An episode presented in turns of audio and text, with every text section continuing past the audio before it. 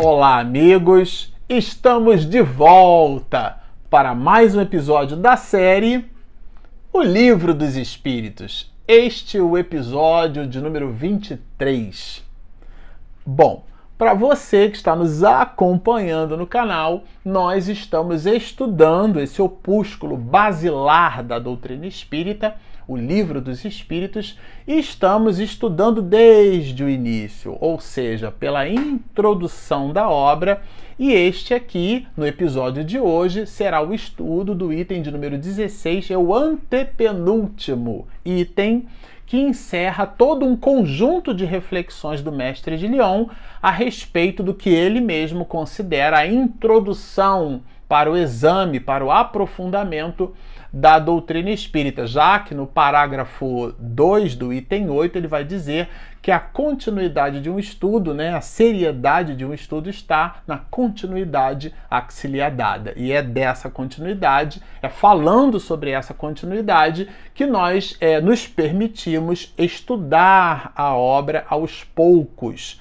e isso nos dá assim uma alegria muito grande em poder dividir com você as observações do mestre de Lyon. E no episódio passado nós conversávamos juntos aqui a respeito dos aspectos da loucura, né? O, cap... o item de número 15, Allan Kardec coloca muito fortemente que não é a religião, ou mais especificamente o espiritismo, que poderia nos incitar à loucura. Não, ele é inclusive dialoga ao contrário, faz-nos perceber que o Espiritismo é uma espécie de antítese, é uma espécie de antídoto, é uma espécie de remédio que combate esses aspectos da loucura, da propensão, da inclinação, da compleição que algumas pessoas possuem, e aí são elas que possuem, não são as artes, as ciências ou mesmo a religião que pode levar à loucura, não é o espiritismo que pode levar à loucura, mas é ele quem pode favorecer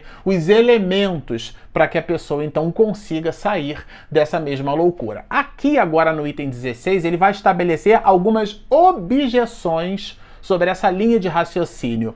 Ele é um verdadeiro cientista de nossa época, tem uma linha de raciocínio muito interessante, porque obedece é, aqueles preceitos da dialética, né, que trabalha com a gente a tese, a ideia ou a proposição, os elementos contrários àquela tese, que a gente chama de antítese, anti, porque é o contrário à tese, portanto, antítese, e depois o que seria um, uma derivação que representa uma espécie de resultado do somatório das duas proposições, ou seja, da, da, da, proposição propriamente dita, da tese, da antítese, e ela redunda ou resulta numa, numa espécie de síntese.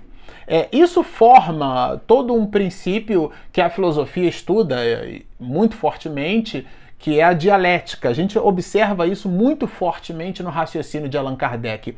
Por quê? Porque ele apresenta uma ideia, coloca as objeções que se nos apresentam a respeito dessa mesma ideia e ele então dialoga com cada uma dessas objeções, colocando o ponto de vista espiritista, o ponto de vista doutrinário, que amplia muito fortemente ah, o nosso entendimento sobre o assunto. Então, é, no episódio passado, no item 15, ele fala sobre a loucura, e aqui no 16, é, formatando essa mesma maneira de trabalhar a, a, o conteúdo conosco, ele apresenta duas grandes objeções, né?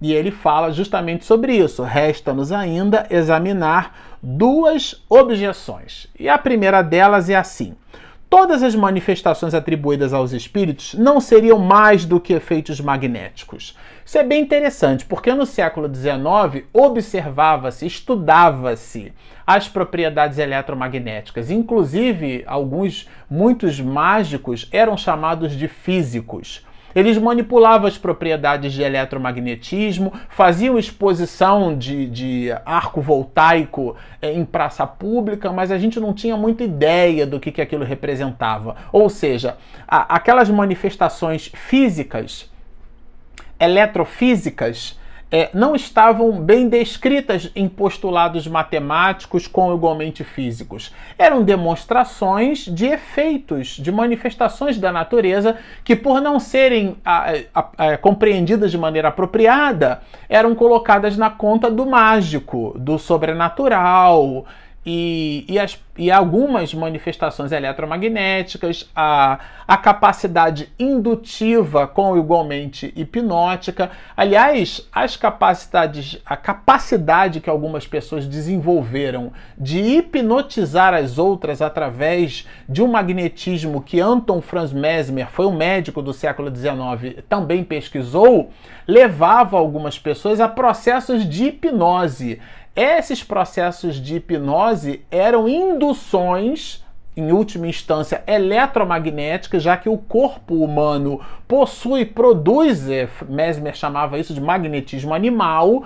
A canalização desse magnetismo animal, hoje ele é direcionado numa perspectiva que a gente chama de passe, que é a transfusão energética. Nós doamos boas vibrações para as outras pessoas quando canalizamos a nossa mente para o bem. É essa, esse comportamento, que é um comportamento físico-químico, que nada tem a ver com religião, nem muito menos com o espiritismo, foi estudado por muitos. Inclusive, Sigmund Freud estudou é, é, em La Salpêtrière essa essa capacidade ou essa característica que alguns médicos desenvolveram em produzir indução hipnótica. Ele transferiu essa indução hipnótica através de um processo que ele mesmo vai chamar de terapia através da conversa, né? É, é, esse processo de catarse, de tirar de dentro. Então ele investigava o paciente numa outra perspectiva. Mas tudo isso nasce dentro desse turbilhão de, de informações que até o século XIX nós manipulávamos sem ter a psicogênese dessas mesmas, é, desses mesmos fenômenos. Então ele resgata o eletromagnetismo quando fala justamente desses efeitos magnéticos. Os médios, diz Kardec, se achariam num estado a que se poderia chamar sonambulismo desperto, ou seja, consciente, né? Fenômeno de que podem dar testemunho todos os que hão estudado o magnetismo. Ou seja, coloca aqui a indução sonambúlica como fazendo parte justamente desses processos de magnetismo. Alguém que induz uma pessoa a comer uma, por exemplo, é, isso a televisão mostra até hoje, né? Esses processos de indução hipnótica, onde a pessoa pega uma cebola e ela come, acha que está comendo, por exemplo, uma maçã, né? E, e algumas outras questões dessa natureza. Allan Kardec coloca tudo isso no pacote do magnetismo. Logo vejam que magnetismo não é você pegar um pedaço de imã e perceber que ele está sendo atraído ali, que uma moedinha tá, se vê atraída pelo magnetismo. É muito mais do que isso.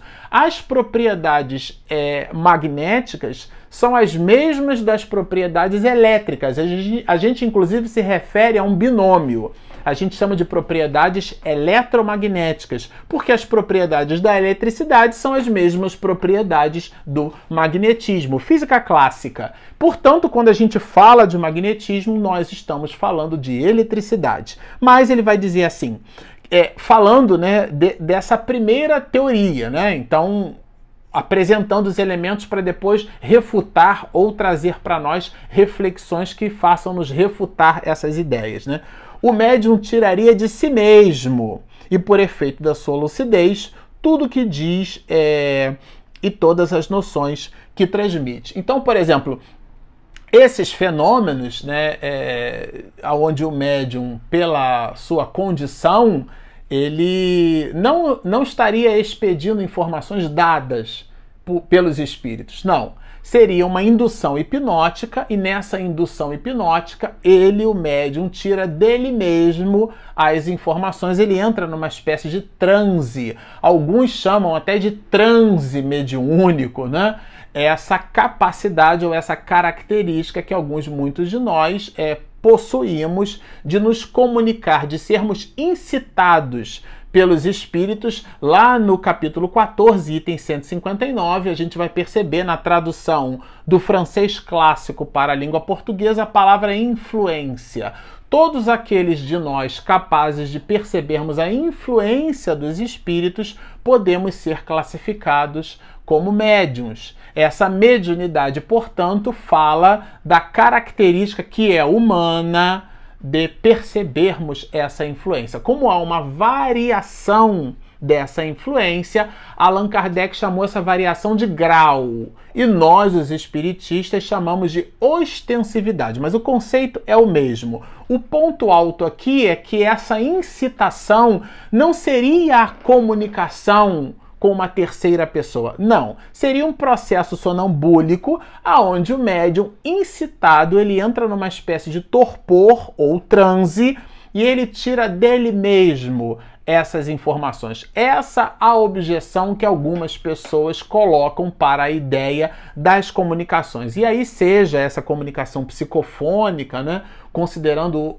o, na perspectiva do sonambulismo, quer dizer, a pessoa entra em transe e o espírito fala pelo instrumento fonador, pela laringe, pelas possibilidades que o médium então vai apresentar. Allan Kardec chama isso de médium falante ou sonambúlico. É a mesma coisa e ele fala justamente disso. E, e acrescenta, olha que interessante. Não é, seremos nós é, quem conteste o poder do sonambulismo isso é bem interessante, porque ele não faz objeção a esse tipo de manifestação. Como dissemos, foi objeto de muitos, de, objeto de estudo de muitos psiquiatras. Aliás, muitas questões, muitas doenças psiquiátricas existem relatos de que foram mitigadas é, por, por essas é, incitações sonambúlicas com igualmente é, magnéticas, né? Então ele não faz contestação disso. Não seremos nós, ele, Allan Kardec, né, que vai contestar. Estu... Aí eu achei bem interessante isso aqui, porque olha o que, que Kardec vai dizer. Ele fala um pouco dele na, nesse momento, né? Cujos prodígios observamos, quer dizer, está falando de algo com propriedade estudando-lhe todas as fases durante mais de 35 anos. Então, quem acha que Allan Kardec caiu de paraquedas na doutrina espírita, não é verdade. Aqui ele deixa bem claro na introdução do livro dos Espíritos, item 16. Ele estudou por mais de 35 anos esses mesmos fenômenos, né? Era amigo de Amélie Ampère, né? Que inclusive a, a, a, grandeza que corresponde à intensidade da corrente elétrica, que a gente chama de ampere, ou amperagem, né?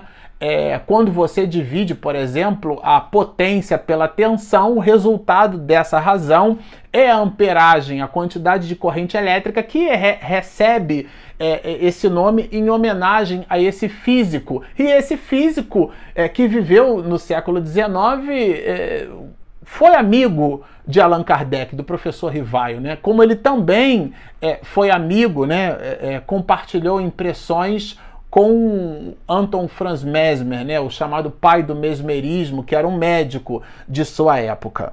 A intervenção do médium, a não ser como instrumento passivo, é materialmente impossível.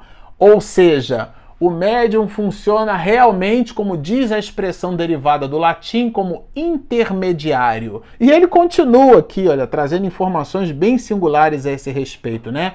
Fala da ciência da observação, aqui ele evoca.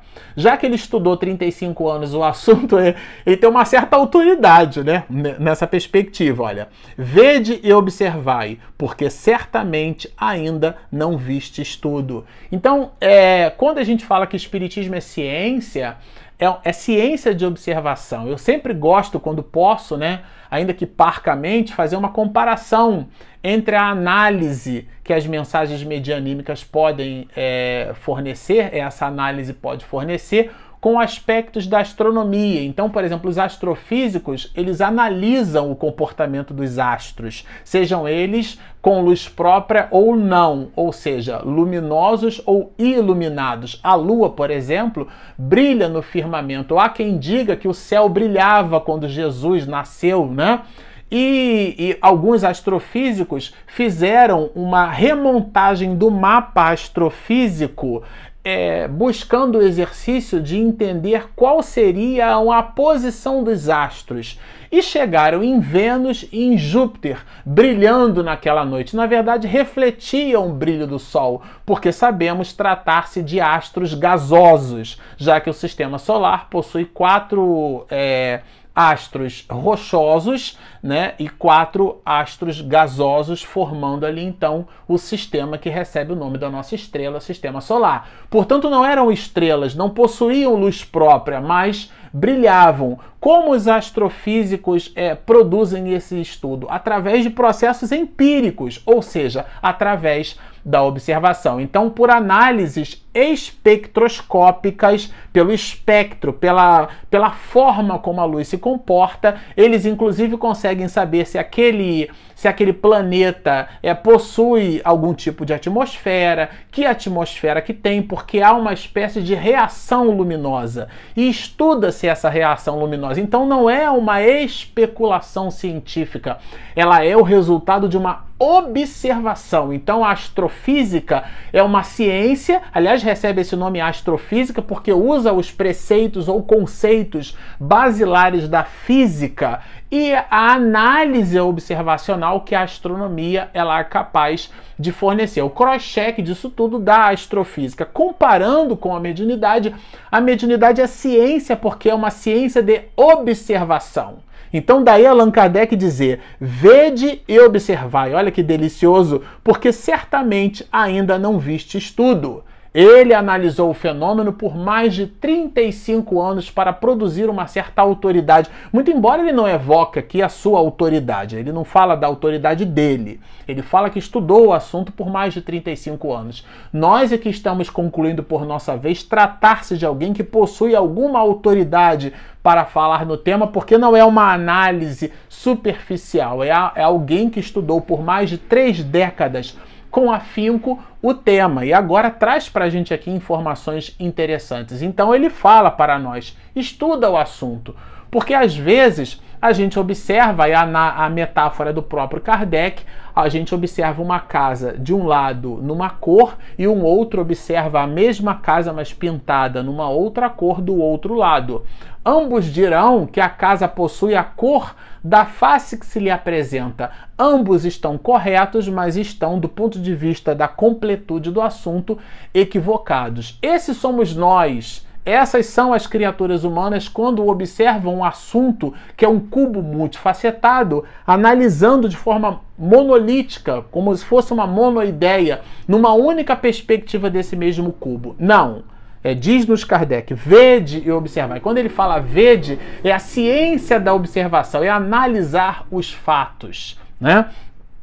Porque certamente ainda não viste estudo. Está afirmando a sua conclusão a conclusão daqueles que acham que o médium tira dele mesmo as informações, certamente ainda não viu tudo, como aconteceu com Arthur Conan Doyle, tá certo? De onde veio a teoria espírita produz essa reflexão Allan Kardec? É um sistema imaginado por alguns homens para explicar os fatos? Da onde veio esse conhecimento todo a respeito da imortalidade da alma? Veio dessas pessoas que alguns muitos dizem na primeira perspectiva tratar-se de seres, né, que incitados por processos sonambúlicos trariam verdades que modificariam completamente o panorama filosófico da história da humanidade? É uma reflexão colocada por Allan Kardec, né? De modo algum vai nos dizer o mestre de Lyon. Quem então a revelou? Já que não vem personificada através daquele médium ou daqueles médiums, já que o fenômeno se nos apresenta espalhado pelos mais variados cantos do universo. Aliás, a mediunidade nem se prende ao espiritismo, também é importante que se diga. O espiritismo se serviu da mediunidade. Allan Kardec dignificou-a porque nós colocávamos a mediunidade é, no campo do sobrenatural e nada está sobre a natureza, tudo está em a natureza. A mediunidade, contextualiza Kardec, é um fenômeno natural, faz parte da natureza. conseguimos observá-la entre os egípcios, conseguimos observar a mediunidade entre os babilônios, entre os hebreus, o povo judeu primitivo. Aliás, Moisés proibiu a forma como nós nos comunicávamos com os mortos àquela época. Ninguém proíbe aquilo que não existe, né? Representa essa proibição de Moisés a composição de um dos cinco livros básicos do judaísmo primitivo. Estamos falando da Torá. Então, vejam que a mediunidade sempre se manifestou entre os incas, entre os astecas, entre os maias, entre as mais variadas é, expressões da civilização chinesa. Não é um patrimônio do espiritismo a mediunidade. A regulação da mediunidade não pertence ao espiritismo porque é um patrimônio da criatura humana recebida por Deus para se reabilitar, mas o Espiritismo a dignificou. Allan Kardec, com o livro dos médios, nós temos uma série que estuda essa obra com bastante seriedade. Allan Kardec dignificou a mediunidade, mas não a construiu, portanto, não a inventou. Então ele vai dizer, né? Da onde vieram? De modo algum vieram desses homens, né? Quem então a revelou? Qual foi a pessoa, né? E ele então vai nos dizer, precisamente esses mesmos médiuns é, cuja lucidez exaltais. Ora, se essa lucidez é tal como a supondes, por que teriam eles atribuído aos espíritos o que em si mesmos auriram? Porque de fato o médium sério, côncio, probo, vai perceber e notar que aquele conteúdo expedido através dele não é dele. A pessoa é, com uma certa ética comportamental, ela, ela vai perceber. Em alguns, muitos casos, é, há fenômenos, inclusive, de glossolalia ou xenoglossia. O que é que significa isso? Quando o espírito expede uma mensagem no idioma agnóstico, contrário ao idioma pátrio do médium, casos em que a, a, a, comunicação mediúnica, medianímica, né, ela é feita, por exemplo, de trás para frente, é, de forma invertida, onde a gente só coloca, só consegue ler colocando pedaços de papel em frente ali de um espelho. Quer dizer, uma série de manifestações que corroboram, é, criam uma espécie de, de patente àquela comunicação. E o médium sério vai perceber que aquilo não veio dele. Né? Então, e Allan Kardec coloca, é, faz uma espécie de, de dicotomia, transforma essa reflexão num binômio, mas esse binômio ou as derivações desse binômio nós estudaremos juntos num próximo episódio. Sempre ao final, a gente gosta de lembrar o seguinte: se você nos assistiu até aqui ainda não se inscreveu no nosso canal e gostou do que ouviu, por favor, ali embaixo clicam em inscreva-se. Do lado tem o sininho para você receber as notificações e não esqueçam de clicar no joinha que ajuda ali o motor do YouTube a nos encontrar. Nós temos também um aplicativo que é gratuito. Ele fica disponível na Play Store para Google e na Apple Store para quem tem iOS. Bom, estão feitos os convites, baixem o nosso app, inscrevam-se no nosso canal, sigam-nos e muita paz!